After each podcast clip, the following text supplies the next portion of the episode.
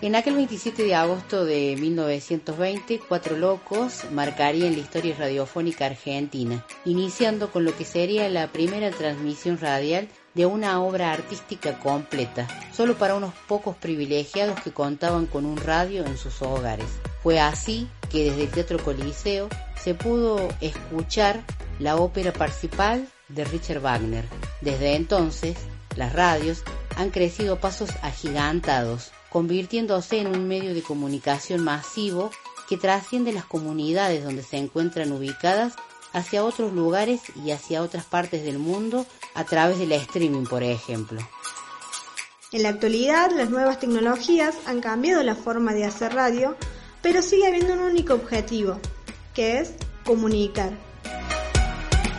La radio es un lienzo en el cual podemos pintar con nuestras voces sentimientos y emociones de muchos colores y que junto a la música somos parte de la vida diaria del oyente.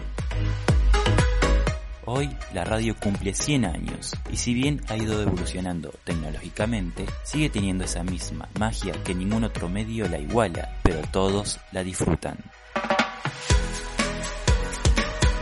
El equipo de trabajo de distintos caminos te saluda Radio Heterogénea y a todas las radios en su día.